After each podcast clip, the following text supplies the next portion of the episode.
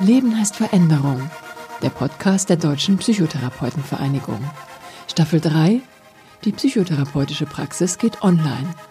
Aktuelle Erfahrungen und Einschätzungen.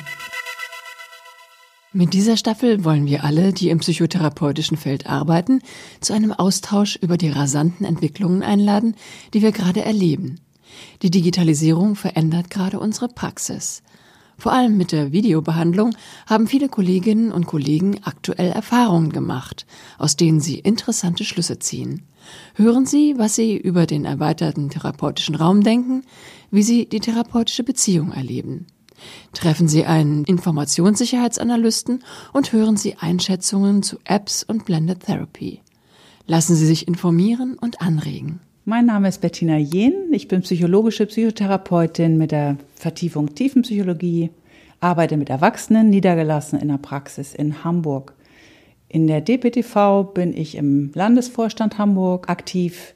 Mit der Online-Psychotherapie musste ich erst warm werden und verwende sie mittlerweile als praktisches Mittel, um auch in der tiefen psychologischen Behandlung, aber auch in der psychoonkologischen Behandlung meine Patientinnen kontinuierlich sehen bzw. ihnen begegnen zu können. Thema dieser Folge therapeutische Beziehungen am Bildschirm. Die therapeutische Beziehung hat sich in den Online-Behandlungen natürlich sofort in irgendeiner Form immer spürbar verändert. Das waren teilweise ganz geringe, spürbare Veränderungen, teilweise aber auch massive. Als wesentlich würde ich bezeichnen, dass in der, in der Bildschirmbegegnung, wie ich sie auch nenne für mich, ganz viel fehlt, was sonst im Kontakt und in der therapeutischen Beziehung spürbar und lebbar ist, nämlich äh, eine Gesamtwahrnehmung mit allen Sinnen, mit allem, was auch äh, nebenbei passiert, was im Raum passiert, was beim Reinkommen in die Praxis, beim Verlassen der Praxis, bei den berühmten Flurgesprächen passiert, das alles fällt ja weg. Die Videositzung beginnt mit einem Link, der bringt uns zueinander. Das ist schon mal ganz äh, befremdlich, vor allem auch für die Patientinnen. Also es gibt so eine leichte Unsicherheit bei einigen im Vorhinein. Ne? Es gibt eine zusätzliche E-Mail. Ähm, Frau Jen, äh, ich habe noch keinen Link erhalten. Äh, ich habe jetzt hier alles eingerichtet. Ich habe mir helfen lassen. Ich, ähm, es gibt viel Aufregung. Ne? Und äh, es startet also wie ein, teilweise wie, positiv ausgedrückt, wie ein Event. Und das bringt aber natürlich enorme Unruhe auch in diese ganze Kontaktaufnahme. Was dann in der therapeutischen Beziehung sehr verschieden war, war, wie dicht können wir uns, kann die, die therapeutische Beziehung gefühlt, verstanden, äh, in der Begegnung gelebt werden. Das war sehr unterschiedlich. Ich kannte alle schon, insofern äh, war eine therapeutische Beziehung schon in irgendeiner Form äh, gut eingebahnt. Und dennoch gab es eben dann oder gibt es auch weiterhin, also das sind auch welche von denen, die jetzt noch äh, in der Videobehandlung sind, große Unterschiede, wie leichtgängig, wie vertraut die therapeutische Beziehung in ihrer Stabilität auch dann halten konnte. Ich glaube, es liegt an der Bindungssicherheit der Patientinnen. Je sicherer wir gebunden sind, also je mehr im umgangssprachlich Grundvertrauen wir auch mitbringen, je eher eine Patientin davon ausgehen kann, mir kommt etwas Gutes entgegen, ich habe Gutes zu erwarten, desto eher kann sie auch in der Videobehandlung problemloser in den Kontakt einsteigen und auf das zurückgehen und sich darauf beziehen, was wir schon aufgebaut haben. Das bleibt quasi vorhanden. Je instabiler dieses Gefühl ist, dieses Bindungsverhalten, je unsicherer, je desolater auch die Grunderfahrungen sind, je mehr Traumatisierungen ein Mensch erlebt hat, desto schwerer wird das auch in der Videobehandlung. Es kommt ganz viel Fremdes dazu. Ne? Das Fremde spielt eine große Rolle. Ist da was im Hintergrund? Ist da was neben meiner Therapeutin? Ist da vielleicht jemand, der mithört? Ähm, es gibt, glaube ich, einen riesen Fantasieraum, den wir noch gar nicht verstehen, der in diesen Screen-to-Screen-Sitzungen auftritt. Wenn es schwierig wird, in der Online-Behandlung die Beziehung zu ja, therapeutisch zu gestalten, wenn ich merke, dass es prinzipiell mit dem einen Patienten oder prinzipiell in dieser Stunde schwierig ist, dann spreche ich das aktiver an, als ich es sonst tun würde. In dem Moment spreche ich die Realbedingungen eher an. Ich benenne eher, was gerade passiert, als in Präsenzsitzungen. Ich benenne zum Beispiel, dass es möglicherweise gerade schwierig ist oder ob es schwierig ist. Ob wir was tun können, dass es leichter wird. Ich benenne die Situation als, wir haben es hier gerade heute etwas schwerer. Es ist schwer, den Kontakt zu, zu gestalten, in dem Sinne, wie wir uns gerade begegnen. Fällt es Ihnen schwer? Fehlt Ihnen was im Kontakt mit mir? Ich benenne das, um es real werden zu lassen. Und dann, wenn es real im Raum stehen darf, ist es ja meistens schon etwas kleiner und die Tür ist einen Spalt weit offen. Und diese Pionierserfahrung, die bringt eben auch Unsicherheiten mit sich. Und das wiederum ist ja wie stellvertretend für andere Erfahrungen im Leben, äh, so dass ich die benenne und auch mit in die Arbeit mit reinnehme. Dass das stellvertretend ja auch verstanden werden kann. Darf ich denn mit meinen Unsicherheiten auch umgehen? Darf ich meine Unsicherheit auch zeigen und benennen? Darf ich sagen, mir fällt das gerade schwer? Oder darf ich sagen, ich finde es gerade blöd? Darf ich sagen, ich habe Angst, ob ich das hier alles schaffe? Darf ich sagen, ich möchte das eigentlich alles gar nicht, aber ich mache das jetzt, weil ich es muss.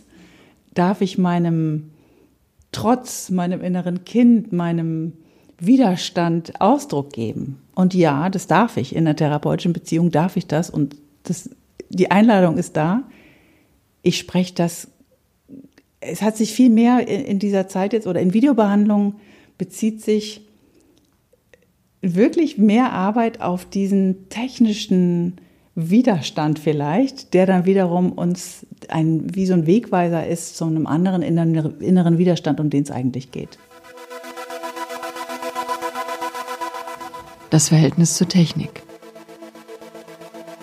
Ich denke schon, dass es einen Einfluss hat, ob wir technikaffin sind oder weniger, wenn wir uns in Videobehandlung befinden oder in dieses Setting begeben. Es ist, geht ja erstmal darum, das Setting herzustellen. Ja, das macht bestimmt einen großen Unterschied. Das ist etwas, was mir persönlich nicht schwer fällt.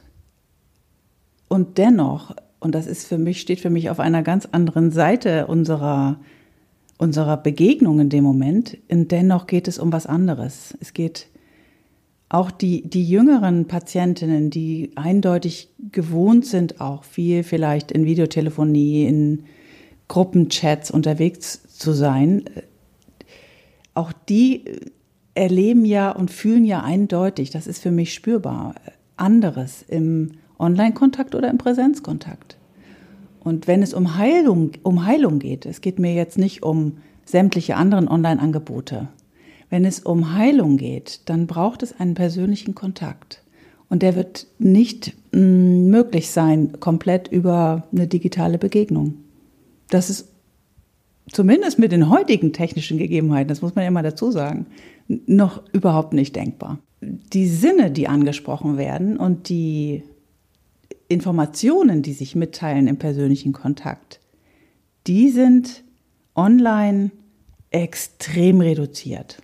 Und dadurch kann therapeutisch die Wahrnehmung nicht so gut geführt werden. Also ich kann nicht so gut wahrnehmen, und ich merke das in meinem Gegenüber, die Patientin, der Patient kann auch nicht so gut zu mir den Kontakt aufbauen wie eben im Präsenzkontakt. Anders ist das für die Patientinnen, die jetzt in meinem Fall als Krebspatientinnen mit einer akuten Krankheitsbewältigung zu mir kommen. Da ist die Grundschwierigkeit, Beziehungen zu halten, die Grundschwierigkeit, Vertrauen zu haben, ja gar nicht so gegeben in den meisten Fällen, sondern das sind psychisch stabile, gesunde Menschen, die mit einer körperlichen Grunderkrankung in eine große Krise kommen. Da zum Beispiel ist Online-Behandlung eben sehr viel einfacher möglich. Was noch passiert in den Präsenzkontakten, also im normalen Kontakt, ein Mensch trifft auf einen Menschen, ist etwas, was ich vielleicht mit, mit einer Art äh, Schwingung bezeichnen würde. Mit einer Art da passiert was zwischen zwei Menschen. Das sind schwer zu beschreibende Prozesse, für die wir vielleicht auch noch keine naturwissenschaftlichen Begriffe haben, die wir gut anwenden können. Ich würde es mal so vergleichen, als würden wir da draußen sein in der Natur und Schallwellen, Schwingungen spüren. Und die haben wir in einem geschlossenen Raum nicht. Verglichen damit ist es in einem Präsenzkontakt so, dass etwas schwingt zwischen zwei Menschen, dass etwas hin und her geht. Und das brauchen wir in dieser Arbeit. Das macht es lebendig, das macht es menschlich, das macht es heilsam. Und das fehlt jedenfalls mir aus meiner Perspektive stark in Videobegegnungen. Durch das veränderte Setting, durch fünf Videobehandlungen am Stück an einem Tag, habe ich für mich gemerkt, dass ich mich wie ausgepowert fühle, als wäre ich von der, von der Steckdose genommen, als wäre ich ähm, energetisch ganz leer gelaufen. Online-Beziehungen aufnehmen. In der Gestaltung einer Online-Sprechstunde ist es, hat es sich für mich als gut herausgestellt, noch mehr Wert auf den Anfang, auf die Einladung in die Sitzung, wenn man so will, zu legen, als im Präsenz, in der Präsenzbegegnung. In der Präsenzbegegnung ist das ein Prozess, der sich durch den Raum, durch das Setting im Raum viel leichter ergibt. Die Patientin, der Patient weiß, jetzt geht's los. Und äh, im Online-Kontakt versuche ich das sehr viel aktiver, glaube ich, zu gestalten. Ich versuche das sehr viel aktiver zu gestalten, indem ich mich zum Beispiel in meiner Praxis so positioniere, dass ich so sitze, wie ich immer sitze. Die Patientin, Patient sieht mich genauso wie immer. Ich habe den gleichen Sessel, den gleichen Hintergrund und schaue einfach in, den, in die Kamera. Ich versuche auch bei, äh, beim Gegenüber das herzustellen, dass ich frage, ne? haben Sie einen guten, guten Raum? Ist es heute ruhig? Konnten Sie dafür sorgen, dass Sie im Haus einen geschützten Raum haben? Und das frage ich nicht nur aus technischen Gründen oder aus, äh, aus Absicherungsgründen, sondern das frage ich vor allem auch, um den Menschen in diese Konzentration zu bringen. Aha, ja, ich sorge jetzt für mich. Es geht um mich und es geht um meinen Schutz und um meine Möglichkeit, in dieser Stunde wirklich für mich zu arbeiten. Das ist ein ganz wichtiger Einstieg in die therapeutische Beziehung. Und dann ist auch eine Konzentration da, eine Konzentration auf diese reduzierten Sinne, die wir dann haben. Was ich auch gemerkt habe, ist, dass es schwierig wird, wenn mein Gegenüber zum Beispiel immer am Gerät vorbeischaut. Also nicht mal nur auf den Bildschirm, das kennen wir ja. Wir schauen ja uns selten direkt an, was übrigens ein großes Problem ist, finde ich. Aber wenn jemand dann vorm Bildschirm sitzt und so ein bisschen aus dem Fenster hinaus spricht ähm, und ich nur noch irgendein Profil sehe, dann komme ich mir manchmal ein bisschen sehr kontrollierend vor, aber ich sage dann auch, bitte schauen Sie in meine Richtung, dann kann ich Sie noch besser wahrnehmen. Mm. Ja, die Rahmenbedingungen sind, glaube ich, im Online-Kontakt das Allerwichtigste, um die therapeutische Beziehung zu ermöglichen. Ob die dann stattfindet oder nicht, das liegt dann nicht mehr am Digitalen, sondern das liegt dann wiederum an der Beziehung, an der Übertragungsbeziehung, wie sie in dem Moment möglich ist, in der Stunde. Ich gebe viel Konzentration in diesen Kontakt. Ich gehe sehr für mich fokussiert, sehr für mich konzentriert, sehr viel Blick herstellend, aber auch ja, energetisch Kontakt aufnehmend in diesen Kontakt. Weil ich das Gegenüber manchmal etwas mehr in die Bindung hineinbitten muss, hineinziehen muss, als ich es sonst tun muss, weil sonst eine Bindung leichter möglich ist. Zum Beispiel wechsle ich den Blick zwischen Blick auf den Bildschirm und Blick auf die Kamera bzw. in die Kamera. In dem Moment habe ich natürlich keine Rückmeldung mehr. Da aber natürlich meine Kamera und mein Bildschirm sehr nah beieinander liegen, ist es möglich, schnell zu wechseln. Ich merke im Gegenzug, wenn mich mein Gegenüber mal über die Kamera anschaut, passiert ja etwas anderes, als wenn wir nur wechselseitig in die Bildschirme starren. Ich muss natürlich auch auf den Bildschirm schauen, weil ich ja die Patientin in ihren Reaktionen wahrnehmen möchte. Es ist also immer auch ein, das ist ein, ein bisschen ein Krampf, der entsteht, äh, der einen auch wiederum sehr anstrengt, das ausreichend zu variieren und zu gestalten. Ich glaube, dass ein Wechsel gut ist und dass vor allem die Aufmerksamkeit ist, auch immer für den anderen mitzudenken. Wie fühlt sich jetzt wo mein Gegenüber, wenn ich immer daneben schaue? Wie fühlt sich wo mein Gegenüber, wenn ich in die Kamera schaue? Äh, wir besprechen das auch teilweise und alle sind natürlich damit auch ein Stück weit unsicher, weil es eben ein zwangsweise Hin und Her ist. Wir können uns nicht in die Augen schauen. Mitten in der Digitalisierung sein. Vor all der Krisenzeit, also sagen wir mal Ende 2019, war das Thema Digitalisierung ja auch im Berufsverband ein immer wieder schwer diskutiertes Thema mit vielen Sorgen, Ängsten begleitet, zu denen ich immer noch stehe ich glaube, dass sich am Datenschutz eher, eher weniger als mehr getan hat in der Corona-Zeit. Ich glaube eher, wir haben einen Quantensprung in der Umsetzung jetzt geschafft, aber überhaupt nicht in der Sicherheit. Das ist etwas, was ich, bei dem ich mich ausschließlich auf das verlassen kann, was mir als in Anführungsstrichen zertifizierte Anbieter genannt wird, was immer sich dahinter auch verbirgt. Ganz sicher wäre ich mir da nie. Ich glaube, dass digital nicht abzusichern ist. Und wir werden damit leben müssen und tun das ja offensichtlich auch, dass wir uns in ungeschütztere Räume begeben. Ich persönlich habe, glaube ich, zur Digitalisierung jetzt die Veränderung so gespürt, als hätte man mich als Nichtschwimmerin ins kalte Wasser geschubst und ich bin einfach losgeschwommen. Ich habe äh, einmal tief Luft geholt und geschnappt und dann bin ich losgeschwommen. Jetzt kann ich's. Die Art und Weise, wie ich da hingekommen bin, das zu können, ich weiß nicht, ob sie sanfter funktioniert hätte oder ob manchmal ein Schubs ins Wasser dann auch der gangbare Weg ist. Und die digitale Zukunft? Wir haben ja als Berufsstand einen Auftrag, einen Heil- und Behandlungsauftrag. Und ich habe den für mich, fühle den für mich stark innerlich und äußerlich. Ich möchte die Menschen, die zu mir kommen, die ich in Therapie nehme, behandeln. Und in dieser Krise, die wir jetzt hatten, aber auch in Zeiten, die sich eben weiterhin ergeben können, ermöglicht mir die Online-Behandlung, diesem Auftrag nachzukommen. Und das finde ich ganz großartig und das nutze ich auch. Insofern hat es für mich pragmatische Gründe, online zu behandeln, auch für Menschen, die zum Beispiel nicht mehr aus dem Haus können. Ich denke, das wird auch für mich in Zukunft, für die Krebspatientinnen, die ich behandle, mehr Relevanz bekommen. Das ist ein großer Fortschritt für mich, das tun zu können.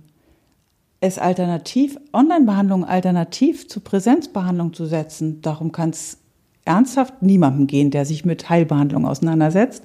Und ich glaube auch nicht, dass es darum geht. Ich wünsche mir aber auch, dass unsere Kolleginnenschaft das weiterhin pragmatisch betrachtet und auch anwendet, denn wir sind ja dafür auch ein Stück weit mitverantwortlich, dass wir an den Patienten rankommen und müssen sowas auch anbieten, meiner Meinung nach. Das war ein Podcast der Deutschen Psychotherapeutenvereinigung, realisiert von Christiane Zwick, Stories und Impulse. Die nächste Folge hören Sie auf der Seite der DPTV. Sie können sie auch auf Spotify und Apple Podcasts abonnieren. Wenn Ihnen der Podcast gefällt, empfehlen Sie ihn gerne weiter. Wir freuen uns auch über gute Bewertungen und Anregungen. Sagen Sie uns, welches Thema Sie interessiert. Die Mailadresse lautet podcast.dptv.de.